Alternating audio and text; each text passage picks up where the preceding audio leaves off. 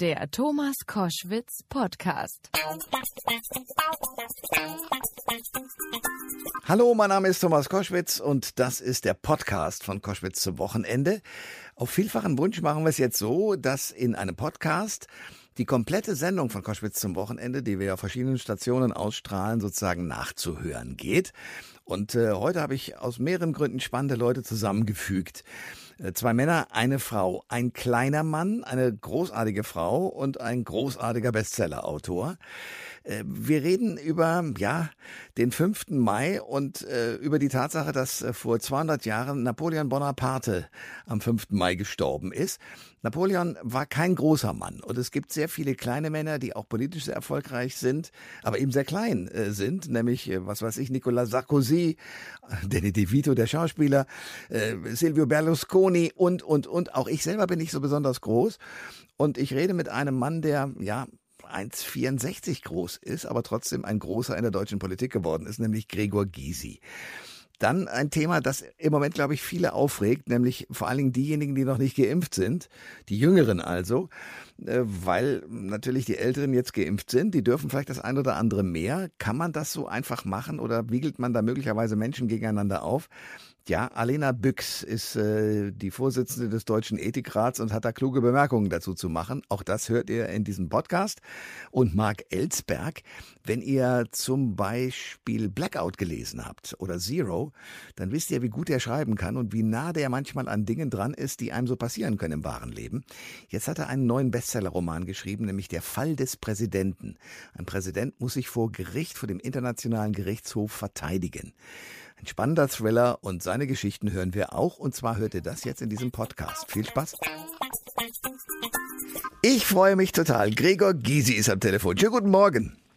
Guten Morgen, Herr Koschwitz. Herr Gysi, äh, vom kleinen Mann zu kleinem Mann. Wie groß sind Sie heute Morgen? Also morgens beim Aufstehen bin ich immer 1,64,5 Zentimeter lang. Übrigens nicht groß. Wir müssen das mal einführen. Es geht um Kürze und Länge und nicht um Kleinheit und Größe. Hm? Ja, okay, gut. Also kurz. gut, ich bin ein bisschen minimal größer, aber deswegen stehe ich auch mal so gerne früh auf, weil das ist ein gutes Gefühl, äh, morgens ein bisschen größer zu sein. Wir sitzen ja zusammen in einem Boot mit Silvio Berlusconi, der ist 1,64, äh, Nicolas Sarkozy 1,65. 65. Ähm, mal vorsichtig gesagt, diese beiden Männer haben mit ihrem Politikstil eher polarisiert. Hat das was mit der Körpergröße zu tun? Naja, also wenn wir es mal tiefenpsychologisch angehen, als Hobbypsychologen, würde ich Folgendes sagen. Leute, die kurz geraten sind, äh, haben eine Schwierigkeit. Sie können nichts sehen, wenn sie in der dritten oder in der vierten Reihe stehen. Also versuchen sie immer in die erste Reihe zu kommen, weil sie dann einen viel besseren Überblick haben. Damit sie das wieder schaffen, müssen sie schon eine große Klappe haben, sonst äh, fallen sie ja nicht auf. Ja. Äh, das ist der nächste Punkt. Das charakterisiert dann kurze Leute auch, dass sie meistens eine relativ große Klappe haben. Aber was sie völlig unterschätzen, ist unsere ökologische Bedeutung. Denn sehen Sie mal, die Langen, die brauchen mehr Nahrung, mhm. äh, die brauchen mehr Stoff für Kleidung. Das heißt, wir sind ökologisch sehr viel sinnvoller eingestellt als die Langen, äh, weil wir einen geringeren Rohstoffverbrauch haben. Dürfen Sie nicht unterschätzen. Äh, in der Tat, in der Tat. Äh, wie häufig, wie häufig haben Sie in Ihrem Leben gehört, na kleiner? Das ging, weil ich hatte mich, glaube ich, auf die Zehenspitzen gestellt und da hat die Volkspolizei bei mir eingetragen mittelgroß. Das fand ich sehr gut. Und, ja. und das habe ich durchgesetzt. Das steht heute noch in meinen Pässen. Immer Mittel. Ich okay. finde Mittel gar nicht schlecht nee. diesbezüglich. Ja, es gibt ja große Künstler, also äh, kurze, große Künstler. Bruno Mars, 1,65. Danny DeVito kommt auf 1,47. Haben es denn kleine Männer beispielsweise auch bei den Frauen leichter aufzufallen oder schwerer? Naja, das ist, glaube ich, hängt dann eher, Frauen sind ja ein bisschen anders gestrickt als Männer. Das Äußere interessiert sie auch, aber nicht so in erster Linie. Bei ihnen ist vielleicht der Charme, der Witz, äh, Intelligenz oder Klugheit, sowas ist viel ausschlaggebender. Und da gibt es dann, glaube ich, letztlich keinen Unterschied. Aber ich könnte mir schon vorstellen, dass äh, lange Frauen gewisse Hemmungen haben gegenüber kleinen Männern, aber vor allen Dingen, dass kurze Männer Hemmungen haben gegenüber langen Frauen.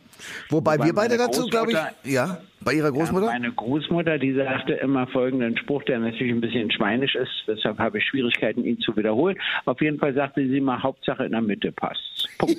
Ja, so, alles. ja. Die war eben auch kurz geraten. Ja, wir beide haben ja, so bilde ich mir das jedenfalls ein, Sie auch schon in Berlin so gesehen zu haben, durchaus keine Angst vor großen Frauen. Nein, nein, natürlich nicht. Also das überwindet man. Nun bin ich ja auch 73 Jahre inzwischen. Ich bitte Sie, da kann man sich von seinen Jugendängsten nicht mehr treiben lassen. Ne? Aber in der Jugend, wie war es denn da? Also war das ein Problem? Weil das, also meine Frau sagt ab und zu, die ist ein Kopf größer als ich. Äh, jetzt war das wieder so ein Ding, was ein kleiner Mann-Syndrom äh, bei dir hat. Und ich sage, das ist eine Frechheit. Also können Sie so äh, solche Dialoge nachvollziehen und haben Sie die, als Sie jünger waren, äh, die schärfer erlebt?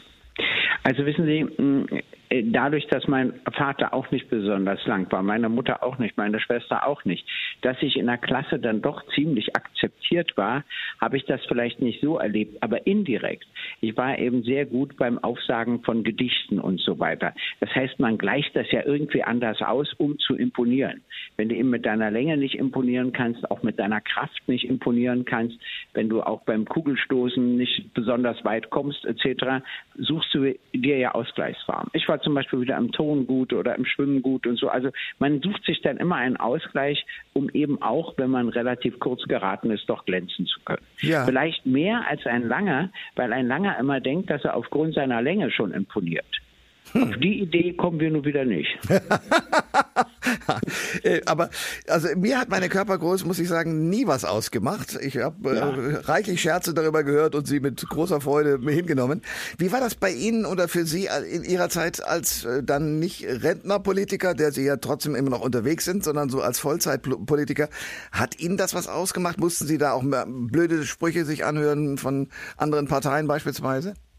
Nein, also es äh, war so, als ich ein Kind war, habe ich ja ab sechs Jahren synchronisiert. Äh, nicht nur, dass ich damit etwas Geld verdiente, sondern vor allen Dingen war ich ja so ein bisschen in einem künstlerischen Beruf. Das glich wieder vieles aus. Äh, doch eine Verletzung gab es äh, Anfang 1990 äh, äh, wurde plakatiert in Leipzig, Lügen haben kurze Beine, Gysi, zeig uns doch mal deine.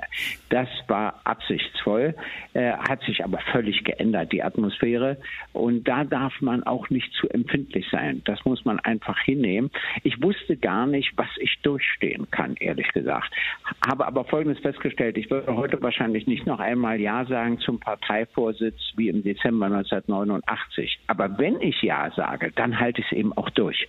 Da also habe ich selbst gestaunt, was ich alles ausgehalten habe, weil ich eben doch eine Akzeptanz erreichen wollte. Natürlich auch für meine Partei, aber eben auch für mich.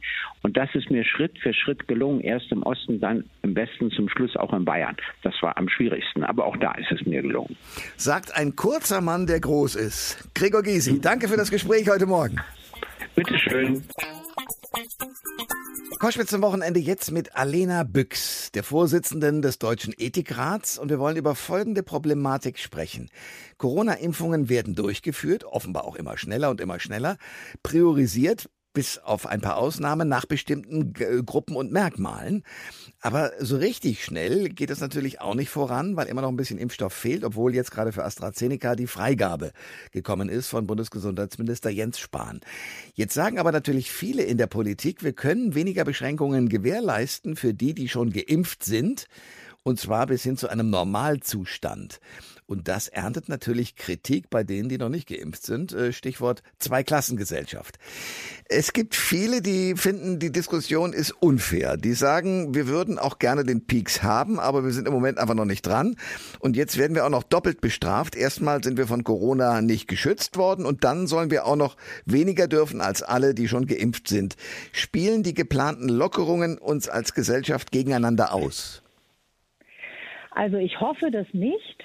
Ähm, und ich bin insgesamt auch ganz zuversichtlich, weil ich nämlich glaube, dass es nicht irgendwie so ein billiger Neidreflex ist, sondern, wie ich finde, ein ganz berechtigtes ähm, Gerechtigkeitsempfinden. Und ich bin deswegen ganz zuversichtlich, dass uns das nicht ähm, wirklich spalten wird, weil ich hoffe, dass da eine politische Gestaltung erfolgt. Also ich glaube, diejenigen, die jetzt vor allem juristisch argumentieren, und das ist nachvollziehbar, stehen dann auch in der Pflicht zu sagen, was bieten wir denen an, die für diese Übergangszeit eben tatsächlich diesen doppelten Nachteil haben. Und da sollte man dann ein bisschen kreativer sein. Insgesamt glaube ich, dass wenn es da, wenn da was kommt, ähm, dass wir das dann eigentlich ganz gut gemeinsam hinkriegen können. Sie sagen, äh, eine politische Gestaltung wünschen Sie sich. Wie soll die aussehen? Ja, also da muss man äh, sich verschiedene Sachen angucken. Aus meiner Sicht das schwierigste Thema äh, sind insbesondere die Familien. Denn da könnte es wirklich die Situation geben, ähm, dass man ähm, sozusagen so eine Art Spaltung durch die Familie hat. Kinder und Jugendliche werden ja vermutlich tatsächlich frühestens ab, ab Sommer geimpft werden können.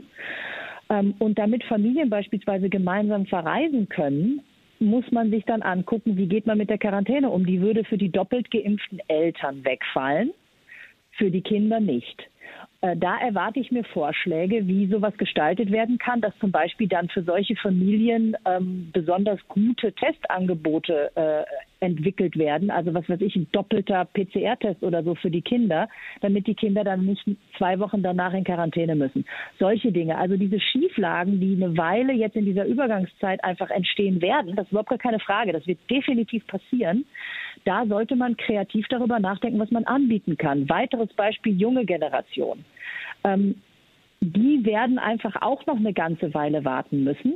Ähm, und da könnte man auch darüber nachdenken, dass man für die, die Testmöglichkeiten deutlich erhöht. Also im Moment gibt es einen Bürgertest einmal die Woche. Dann könnte man sagen, gut, ihr könnt noch nicht von diesen ähm, Freiheiten profitieren, äh, wie die Genesenen und die doppelt ähm, Geimpften in der gleichen Art und Weise.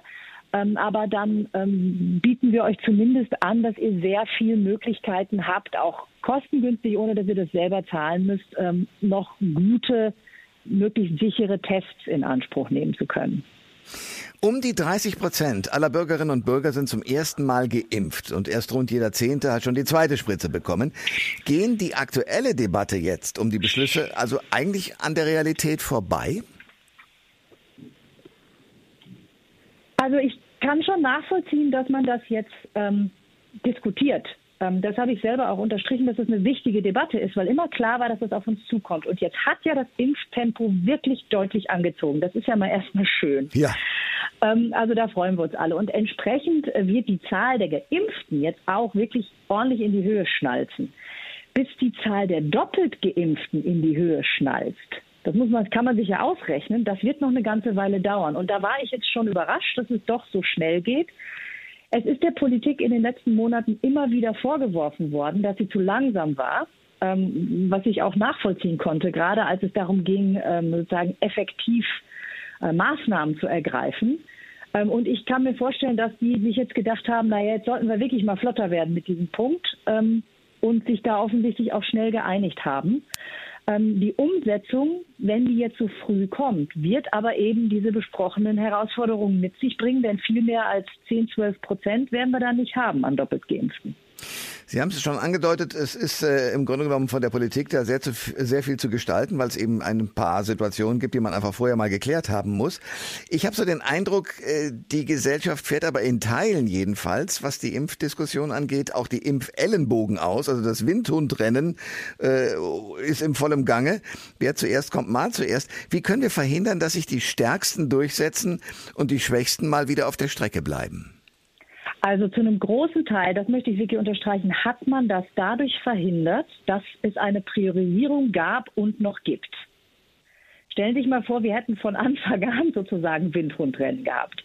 Das haben wir wirklich, wie ich finde, in Deutschland insgesamt gut gemacht, ähm, weil da einfach diejenigen, die am vulnerabelsten und am verletzlichsten waren, entweder über einen Beruf oder eben, weil sie selber ganz stark erhöhte Risiken hatten, schwer zu erkranken oder schwer zu erkranken oder zu versterben, die wurden prioritär geschützt. Und das war richtig so. Und das geht auch noch eine Weile weiter. Auslaufen wird ja diese Priorisierung erst, wenn alle, die in diesen Risikogruppen sind, und jetzt sind das zum Beispiel die Kassiererinnen im Supermarkt, ähm, oder Menschen, die in bestimmten Bereichen sind, die sozusagen Infrastruktur für uns alle vorhalten. Äh, wenn die alle ein Angebot haben, dann erst wird wirklich geöffnet, also vollständig äh, wird die Priorisierung auslaufen.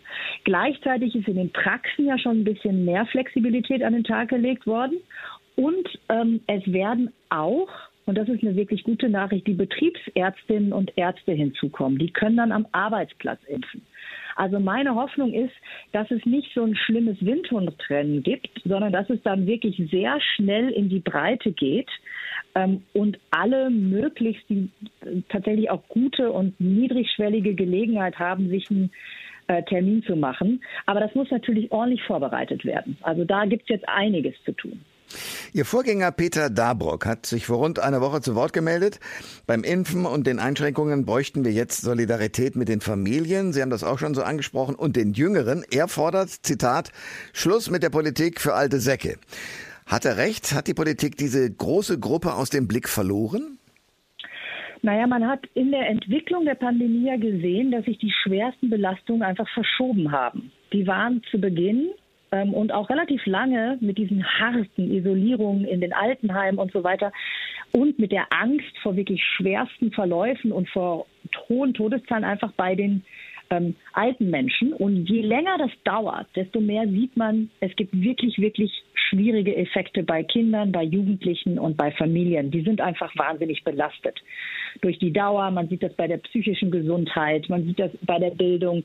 Ähm, das ist kein neues Thema, aber es wird immer drängender. Und da verschiebt sich jetzt natürlich etwas, weil eben die Älteren weil denen schon ein Angebot gemacht wurde, sich schützen zu lassen und weil absehbar ist, dass das bei Kindern und Jugendlichen eben noch eine ganze Weile dauern wird. Ähm, und deswegen plädiere ich dafür, und das ist was sehr Ähnliches, ähm, was Peter Darburg auch sagt, dass man ähm, wenn es jetzt, wenn die Priorisierung jetzt ausläuft, da wirklich richtig Gas gibt und Meter macht. Und ein Vorschlag ist zum Beispiel, in den Schulen zu impfen.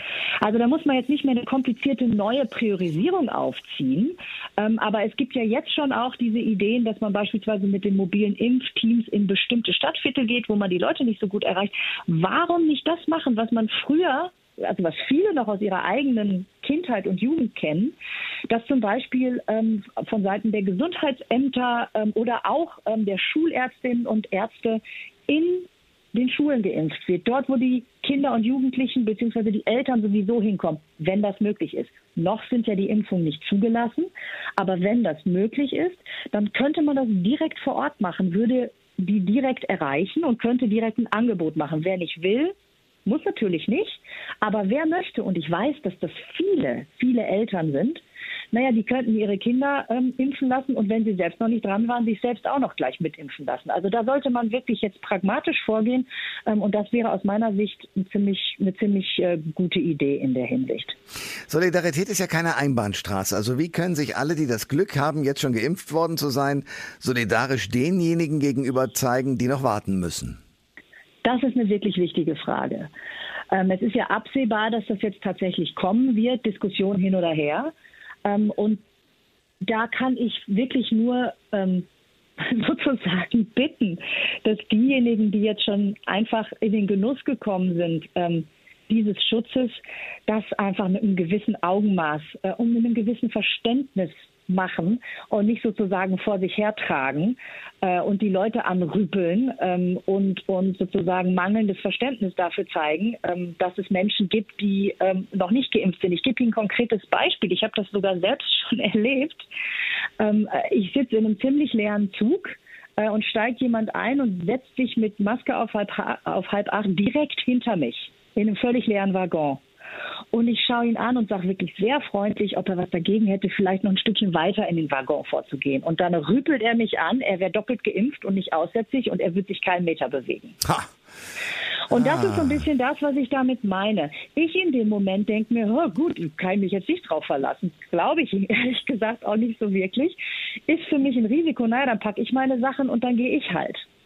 Und ähm, da wünsche ich mir, dass diejenigen, und das sind natürlich Einzelfälle, und ich weiß, viele sind viel rücksichtsvoller und haben sehr viel mehr sozusagen auch Verständnis dafür, dass man, wenn man so eine Art ungleiche Verteilung des Impfschutzes hat, äh, dass man damit ein bisschen ähm, vorsichtiger umgeht. Ähm, aber vielleicht dass, dass wir alle noch ein bisschen mehr daran denken. Äh, wir werden eine Übergangszeit haben, in der einfach noch einige warten, die auch gerne, gerne diese Probleme schon nicht mehr hätten, dass man da so ein bisschen aufeinander schaut und sich klar macht, die haben zurückgestanden. Ich bin jetzt schon geimpft und entsprechend verhalte ich mich jetzt auch noch korrekt und stelle mich vielleicht nicht mit 15 Geimpften ähm, sozusagen da in der Gruppe äh, hin und äh, feier die Party, ähm, sondern gucke mir das an, dass ich das vielleicht entweder diskreter mache ähm, im eigenen Garten ähm, oder einfach ein gewisses Verständnis zeigen. Da geht es jetzt viel um so ein gemeinsames Aufeinanderschauen. Ja, ähm, ist diese Impfneid-Debatte, wie ich sie abgekürzt formulieren und nennen möchte, ein, ein deutsches Problem und Phänomen? Also ich weiß, dass es diese gleichen Debatten in anderen Ländern auch gibt. Das weiß ich von meinen Kolleginnen und Kollegen. Ähm, es scheint so ein bisschen eine deutsche Spezialität zu sein, dass man doch schon sehr stark guckt, wer ist jetzt vor mir dran und ist das denn in Ordnung und darf der das denn? Also ich weiß, in anderen Ländern ist das ein bisschen tatsächlich mehr. Jede Impfung ist eine gute Impfung. Ähm, Hauptsache, ähm, alle werden jetzt bald geimpft und ich freue mich. Das kann auch immer daran liegen, wie schnell das Impftempo jeweils ist. Ähm, also ich glaube, es wäre wichtig für uns alle in den Sommer zu gehen, dass wir möglichst nicht über, über Neid und solche Dinge nachdenken, sondern über gegenseitige Rücksicht. Ein gegenseitiges Anerkennen, das ist jetzt für alle gemeinsam nochmal eine echt angespannte ähm, Situation, die wir vor uns haben. Und wenn alle da äh, wertschätzend mit umgehen und mit ein bisschen mehr Verständnis für die jeweils anderen, ähm, dann bin ich sehr zuversichtlich, dass wir da gut durchkommen. Sagt Alena Büchs, Medizinethikerin und Vorsitzende des Deutschen Ethikrats. Ja, vielen Dank für Ihre Zeit und das Gespräch heute. Gerne. Schönen Tag noch. Koschwitz zum Wochenende und ich freue mich sehr mit dem Bestsellerautoren Mark Ellsberg, der mit Werken wie Blackout oder Zero internationale und preisgekrönte Science-Fiction-Thriller vorgelegt hat. Sein neues Buch ist ein Politik-Thriller und äh, trägt den Titel Der Fall des Präsidenten. Herr Ellsberg, schönen guten Tag. Schönen guten Tag. Douglas Turner mit den Initialen D. T. ist äh, Ex-Präsident der USA und wird für Kriegsverbrechen vor dem Internationalen Strafgerichtshof angeklagt. Sie wiederum sind bei Ihren Werken für Ihre detailgetreue Recherche bekannt. Wäre so ein Fall in der Realität möglich? Er wäre nicht unwahrscheinlich, aber er ist im Augenblick natürlich auch nicht wahnsinnig wahrscheinlich, dass ein US-Präsident vor den internationalen Gerichtshof kommt oder von diesem dann verhaftet wird, sehe ich im Augenblick noch nicht wirklich. Okay, aber die Initialen sind schon mal sehr schön. D.T. Das erinnert mich an was, aber wie auch immer.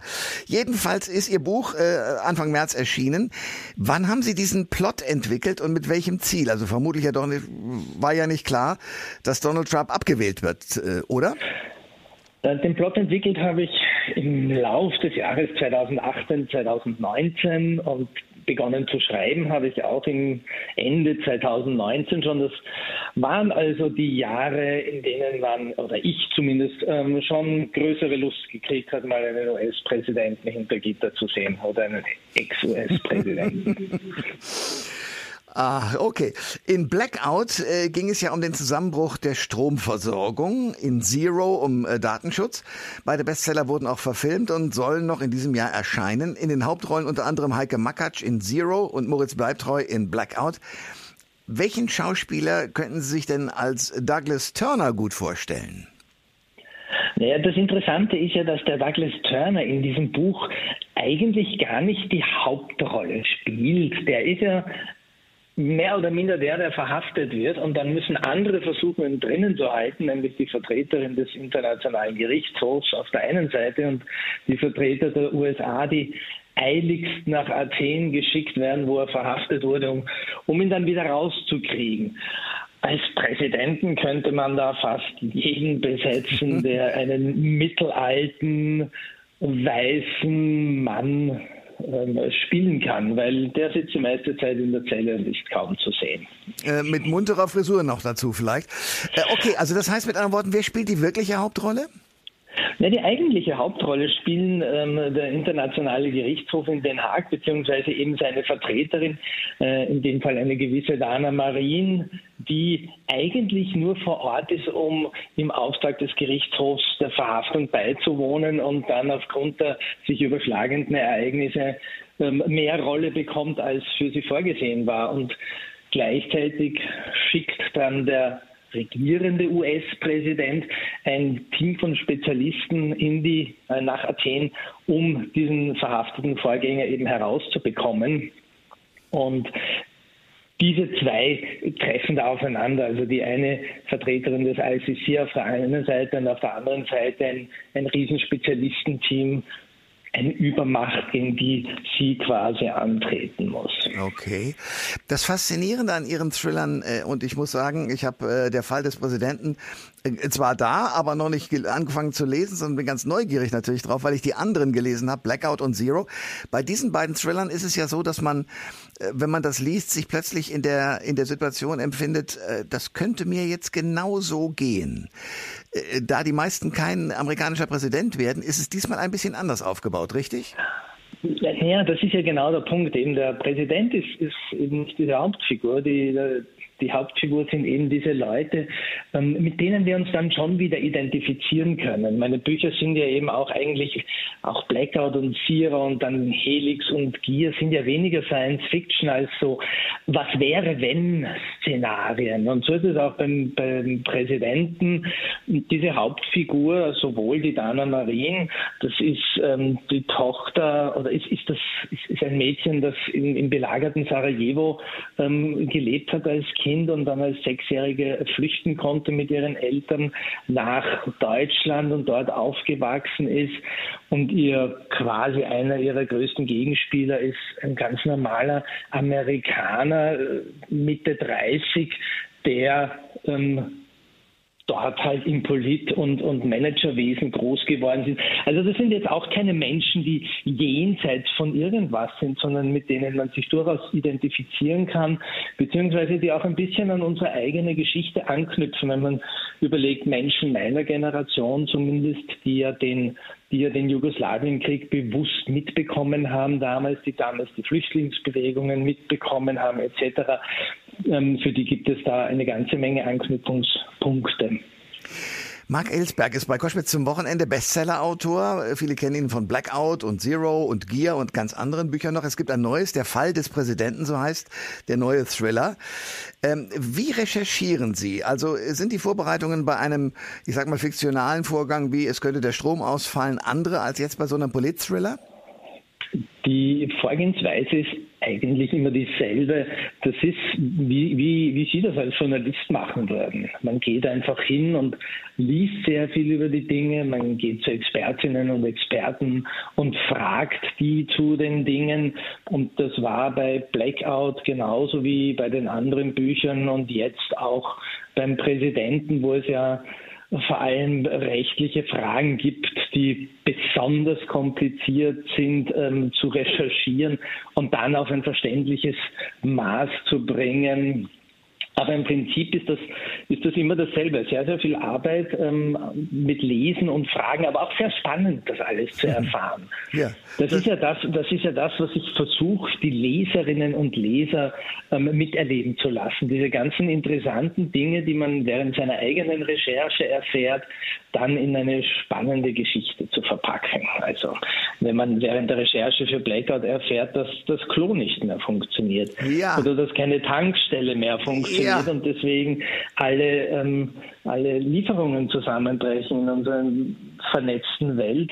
Das sind Dinge, die finde ich irrsinnig faszinierend und die muss ich dann faszinierend für die Leserinnen und Leser aufbereiten. Schön, dass Sie das ansprechen. Das war nämlich genau der Punkt, wo ich dachte, ei. So, natürlich, klar, man merkt plötzlich, was man alles braucht und was gar nicht mehr funktionieren würde. Genau das ist der Punkt. Äh, dennoch die Frage, wenn Sie so äh, Dokumente recherchieren und so weiter, äh, Sie lernen mit anderen Worten dauernd. Wie lange arbeiten Sie dann, dann an einem neuen Roman?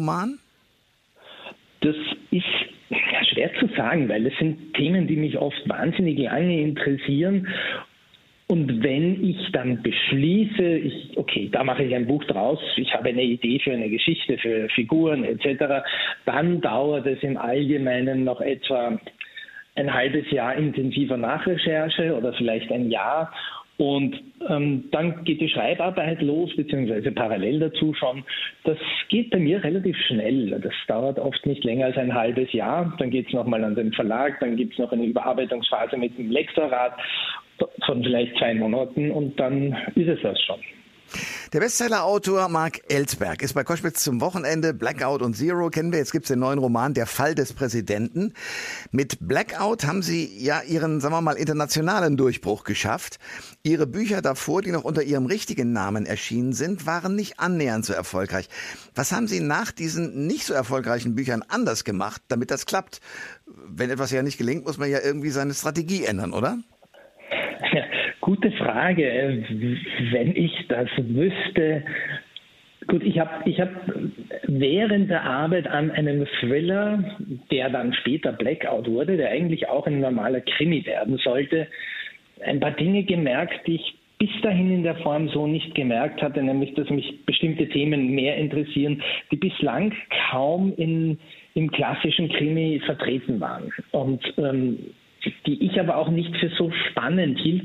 Und plötzlich bei Blackout hat es mich dann doch fasziniert und ich habe beschlossen, okay, selbst wenn das niemand spannend findet, selbst mein damaliger Agent beispielsweise, ähm, ich will das, ich will das jetzt mal ausprobieren. Okay. Also es war vielleicht dieses klassische, was man immer sagt, mach mal das, wo, wo du wirklich meinst, das sollte man machen, statt zu versuchen, einen Allerweltskrimi zu schreiben, wie es da draußen ohnehin schon Hunderttausende gibt. Ja.